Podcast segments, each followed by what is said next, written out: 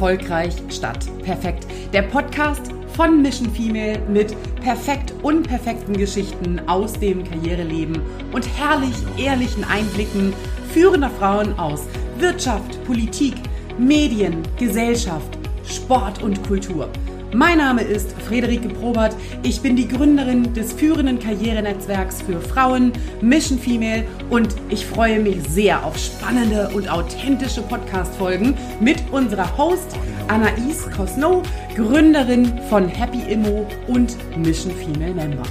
Anaïs spricht Tacheles und Klartext mit tollen Frauen aus unserem Netzwerk sowie den Co-Autorinnen unseres Buchs Erfolgreich statt perfekt, wie Frauen wirklich Karriere machen das im Mai 2023 im Finanzbuchverlag erschienen ist. Let's go und nicht vergessen, Stronger Together. Herzlich willkommen zum Mission Female Podcast und heute zu Gast die liebe Lena. Hallo. Hallo Anaïs. Lena, erzähl ganz kurz, wer bist du? Ja, ich bin äh, Lena Weigele. Ich wohne in der Nähe von München am Starnberger See und ich bin Ingenieurin und Executive Business Coach. Und was machst du genau als Ingenieurin und Executive Business Coach? Also ich habe eben zwei Standbeine. Auf der einen Seite als Ingenieurin, das war auch so meine Corporate Career sozusagen, im Bereich Supply Chain Logistik bin ich international als Beraterin tätig, eben für die gesamten Lieferketten im Bereich Automotive, Pharma, aber auch Mittelstand. Und im Bereich Executive Business Coaching bin ich fokussiert auf Führungskräfte und zwar das Thema bei mir ist schwerpunktmäßig äh, Standing, souveränes Auftreten, Umgang mit Machtspielen. Und das unabhängig von Logistik, ja oder nein, richtig? Auch in Kombination. Also ich habe auch oft Speaker-Anfragen von Logistikveranstaltungen, wo jetzt immer mehr das Motto Frauen in Supply Chain kommt, Frauen in Logistik, also auch sozusagen das Fachliche dann mit dem Coaching kombiniert. Also das kann getrennt auftreten, kann aber auch gemeinsam auftreten. Also die Übergänge sind manchmal fließend es ergibt sich auch oft, dass ich in einer Firma äh, Beratung mache und sich daraus Coaching-Aufträge ergeben oder auch umgekehrt. Also es befruchtet sich ganz gut. Wie ist denn das Thema Female und Frauen im Logistikbereich besetzt? Ich stelle mir das schwierig vor. Ich habe gesehen, dass Fiege jetzt äh, eine neue Vorständin hat. Total super. Mhm. Ähm, großer Applaus da an Fiege. Ansonsten habe ich äh, auf LinkedIn mit ähm, Personen aus dem Logistikbereich teilweise ein bisschen ähm, anmachende, ähm, also ich wurde da ein bisschen blöde also wirklich auf mein Frausein äh, reduziert. Deswegen meine Frage an dich, wie geht es dir in der Logistikbranche?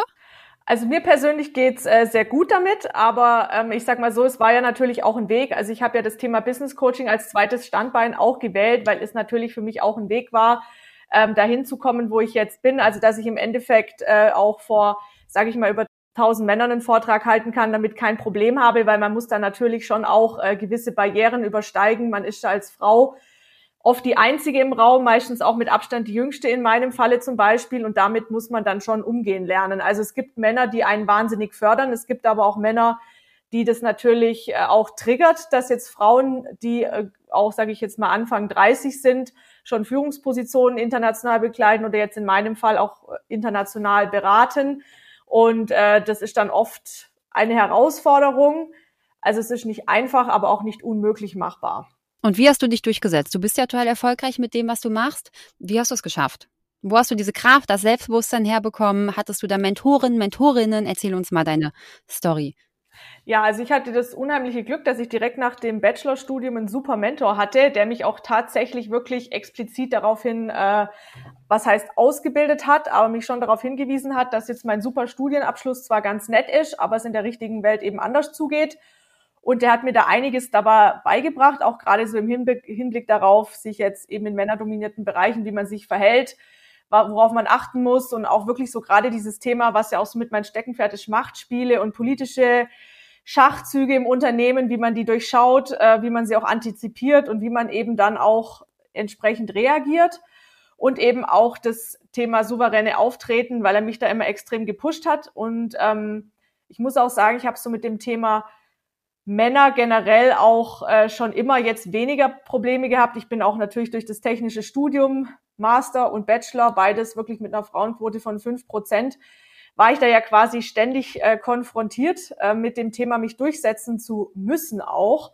Ja, und auch in meiner Freizeit, äh, kleiner Exkurs, ich bin international erfolgreiche Sportschützin und auch Jägerin und auch da sind nur Männer. Also ich bin eigentlich immer nur von Männern umgeben, auch schon recht lange durch meine Freizeit, auch durch mein Studium.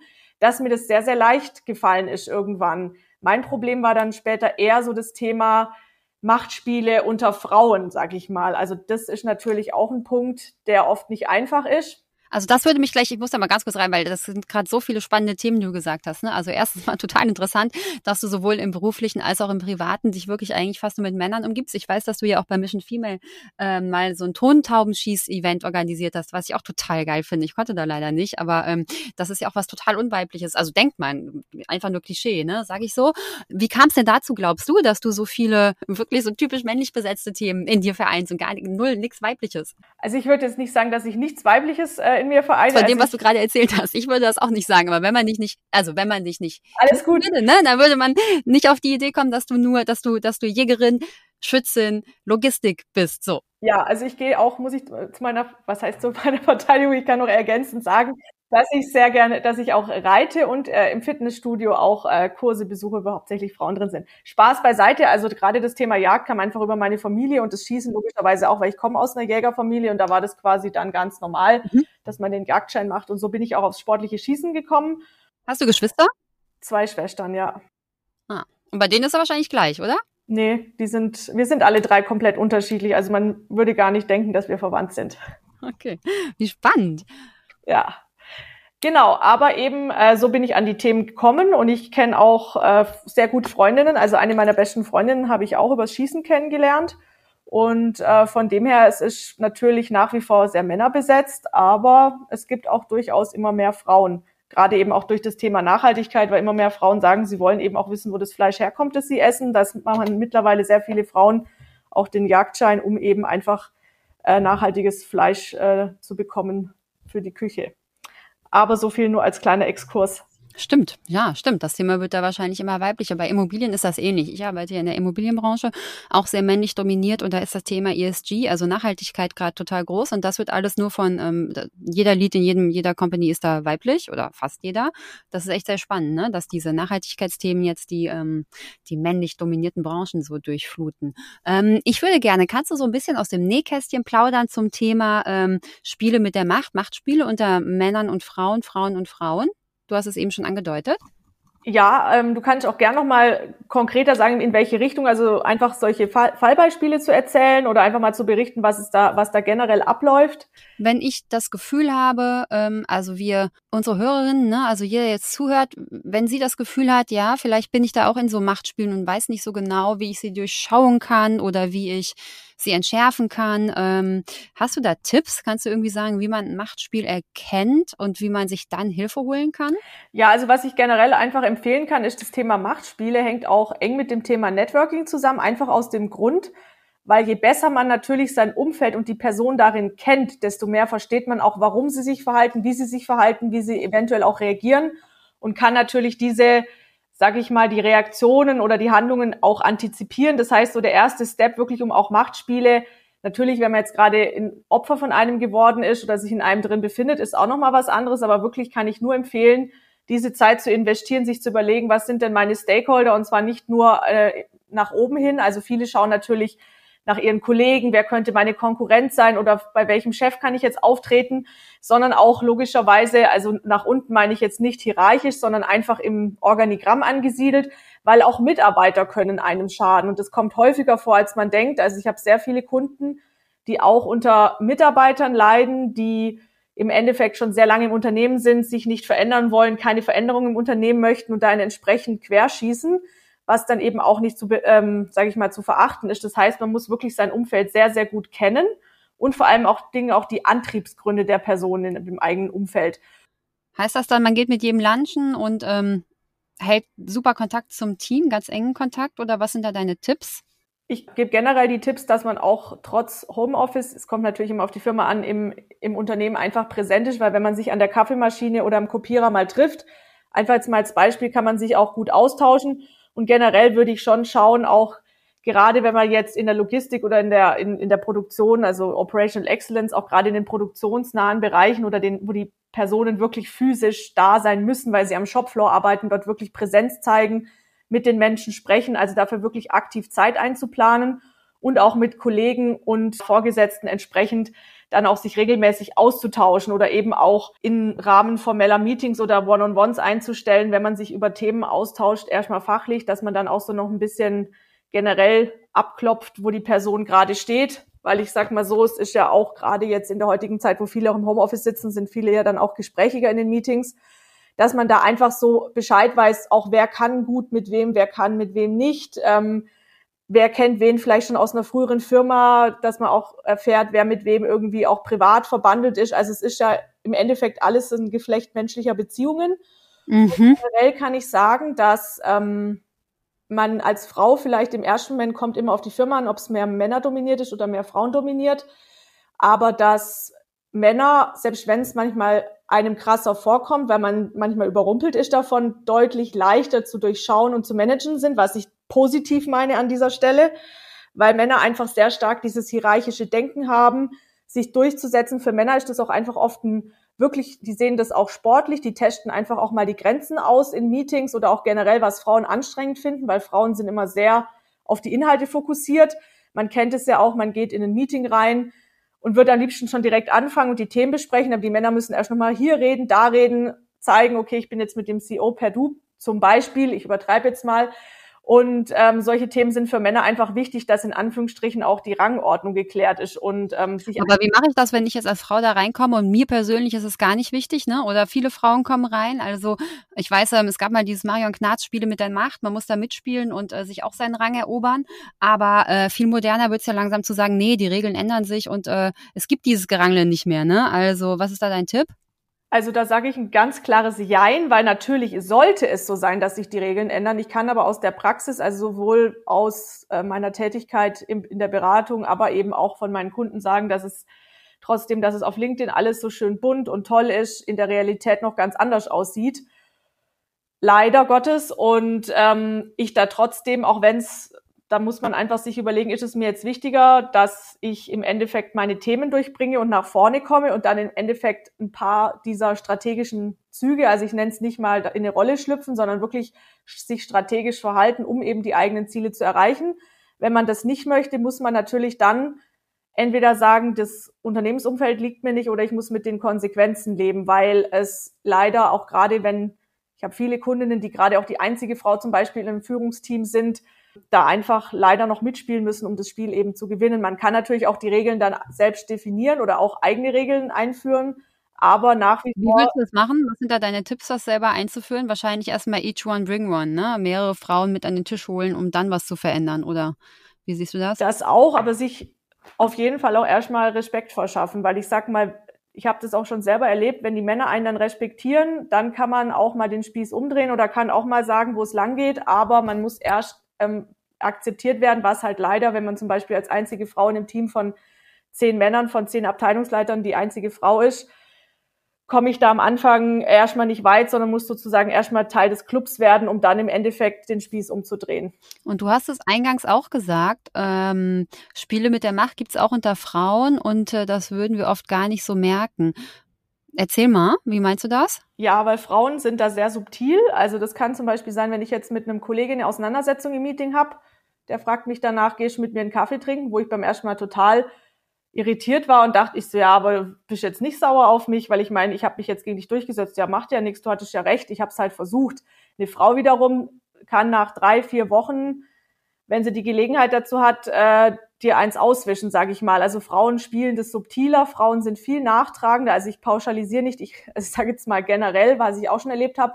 Und was bei Frauen oft auch ein Thema ist, ist der absolute Neid. Also wenn man zum Beispiel schneller befördert wird als andere, irgendwas kann, was andere nicht können oder in einem gewissen Status sich erarbeitet hat. Also ich habe das auch schon oft erlebt, dass ich gerade in Unternehmen, wo ich dann von Männern extrem anerkannt war, mir das Frauen teilweise geneidet haben und dann versucht haben, da quer zu schießen. Also es ist leider noch nicht so. Ich meine, ich bin super happy hier mit Mission Female und wir unterstützen uns alle super, aber das ist ja leider nicht in jedem Unternehmen gang und gäbe, dass wirklich ausnahmslos die Frauen sich unterstützen, sondern teilweise sogar eher gegenseitig behindern. Da gibt's ja auch dieses schöne, bildlich gesprochene Krabbenkorb-Syndrom, dass eben, eine, dass Frauen, sobald eine aus der Gruppe emporsteigt, beziehungsweise was Besseres wird, in Anführungszeichen, als die anderen zumindest im Organigramm, die dann zurückgezogen werden, zurück in den Korb, weil man das ja nicht möchte, dass die besser ist wie man selber. Also oder auch. Wie heißt das? Krabbenkorb-Syndrom? Genau, Krabbenkorb-Syndrom, weil wenn man Krebse fängt und in den Korb packt und ein paar versuchen da raus zu entkommen, dann werden die von den anderen wieder runtergezogen. Ah, krass, okay, das ist total spannend und auch ein bisschen das, was man, was man tatsächlich beobachten kann. Ich habe beobachtet, dass genau was du gesagt hast, dass man mit Kollegen, also ist jetzt echt ein bisschen pauschalisiert, aber das ist mit Kollegen, dass man einfach wirklich ähm, auf dem Kaffee oder auf dem Bier ganz viele Probleme lösen kann und die sind dann auch erledigt. Und äh, wie du gesagt hast, ne, mit Kolleginnen ist das ganz oft eben nicht so. Da werden die Themen dann da gibt's dann eben nicht das ähm, Entschuldigungsversöhnungsbier oder es gibt es, aber es hilft nicht so ganz. Also das habe ich leider auch schon erlebt. Und ich wüsste gerne, wie man das durchbrechen kann. Hast du da schon Tipps zu? Ja, also das, das grundsätzliche Thema ist natürlich, was ich immer empfehlen kann, ist am Anfang nicht zu vertrauensselig zu sein und auch zu viel zu erzählen, weil Frauen arbeiten noch unheimlich viel mit Informationen. Also es gibt natürlich auch Männer, die so arbeiten. Also man nennt es auch, ähm, da gibt es eben diese zwei Systeme. Das hat die Sozialforscherin Deborah Tannen äh, erforscht und auch Bücher drüber geschrieben, dass Männer eher vertikal sind, sprich Revier, Status, Macht, also Macht im Sinne von Einfluss auch und Frauen sind eher horizontal, was heißt beziehungs- und harmonieorientiert. Und das heißt, Frauen spielen dann ganz viel über Informationen ähm, die dann wirklich, wenn jetzt ich zum Beispiel im Vertrauen einer Kollegin oder erzähle, die ich jetzt noch nicht so gut kenne, wo ich jetzt auch nicht weiß, ob die mich mag, dass ich gerade in der Trennung bin oder dass gerade privat eine schwierige Situation ist, kann es durchaus sein, dass dann solche Informationen an einem gewissen Punkt gegen einen verwendet werden. Das heißt, ich würde generell erstmal Vorsicht empfehlen, auch nicht zu viel private Themen auf die Arbeit bringen, wirklich schauen, auch bei Frauen sich da aktiv einzubringen und äh, wie man neudeutsch sagt, so zu, zu socialisen, zum Beispiel sich im Frauennetzwerk zu engagieren, in Nachhaltigkeitsinitiativen, also dass man wirklich auch schaut, selbst wenn ich eine super zielfokussierte Person bin und die dann im männlichen Bereich top klarkommt, weil man da wirklich diese Statusspiele beherrscht, dass man trotzdem die Zeit investiert, auch, sage ich mal, diese eher weibliche Seite mit man hat ein tolles Gemeinschaftsgefühl und so weiter auch zu fördern, dass man da auch die, äh, die Zeit eben investiert, dass man halt damit irgendwo mit dazugehört dass es nicht nachher heißt, ich habe mich aus von den anderen entfernt, sondern oh, das ist eine von uns, die jetzt aber gewiss was erreicht hat. Also dass man da wirklich auch die Beziehungsebene, das Harmoniethema trotzdem spielt, auch wenn es einem manchmal vielleicht wie, ich würde jetzt nicht sagen, Zeitverschwendung vorkommt, aber vielleicht, wo man sagt, okay, das, äh, ja, dass man es einfach macht, sage ich jetzt mal. Das hört sich jetzt aber schon nach Perfektsein an. Unser Podcast heißt ja, äh, Liebe erfolgreich statt perfekt. Was sagst du dazu, Lena? Ja, da stimme ich total zu. Also ich finde, ähm, was heißt denn perfekt? Also ich finde, perfekt kann man, ist für jeden was anderes, wie auch genau Erfolg äh, für jeden was anderes ist. Und ich finde, Erfolg sollte man für sich selber definieren. Also ich, mal Erfolg ist nicht für mich was, ob jetzt ähm, mein Vater möchte, dass ich Geschäftsführer werde eines Tages oder Vorstand oder ob die Gesellschaft, was die von mir erwartet, sondern was ist denn für mich Erfolg? Und ich muss sagen, ähm, dass man sich darüber wirklich mal Gedanken machen sollte, weil sehr, sehr viele Menschen sehen als erfolgreich das an, was die Gesellschaft einem vorgibt, aber nicht das, was sie selber vielleicht als Erfolg ansehen.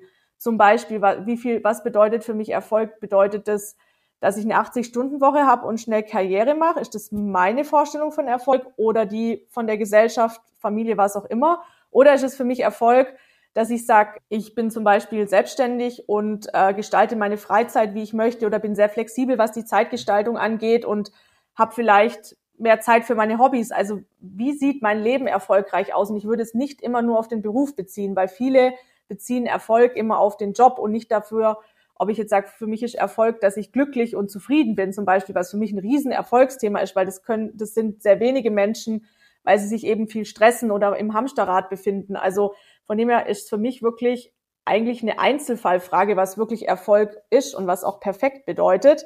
Und das sollte für sich jeder für sich selbst definieren, finde ich. Lena, Wahnsinnstipps. Meine Endfrage ist immer, was willst du unseren Zuhörerinnen mit auf den Weg geben? Du hast es gerade gesagt, also definiert euren Erfolg für euch selber. Schaut nicht nach links und rechts, was andere, wie andere ihren Erfolg definieren, sondern definiert wirklich für euch, was ist Erfolg und macht das nicht nur von der Karriere und eurem beruflichen Erfolg abhängig, sondern ähm, euer Glücklichsein ist wahrscheinlich sehr viel wichtiger als äh, irgendein CEO-Posten. Willst du noch irgendwas hinzufügen, liebe Lena? Wenn dann, dann ist es jetzt. Jetzt der Zeitpunkt. Ja, ich würde noch hinzufügen, dass man sich nicht unterkriegen lassen soll und auch gerade wenn man schwierige Zeiten hat, einfach mal rauszoomt und sich einfach mal so ein Jahr auch als Ganzes anschaut. Und wenn dann mal eine Woche schlecht läuft, fällt die insgesamt nicht so ins Gewicht und generell einfach die eigenen Ziele verfolgen und da auch dran glauben, auch wenn es mal schwierig ist. Großartig. So machen wir das. Alle, die jetzt zugehört haben, genau Lenas Tipps befolgen und ähm, dann wird das eine, eine großartige Zeit für euch, würde ich sagen. Lena, vielen, vielen Dank für das Gespräch. Vielen Dank, liebe Anais. Ich freue mich, wenn wir uns bald wiedersehen und hier weitermachen können, weiter anschließen. Ciao, ciao. Ciao.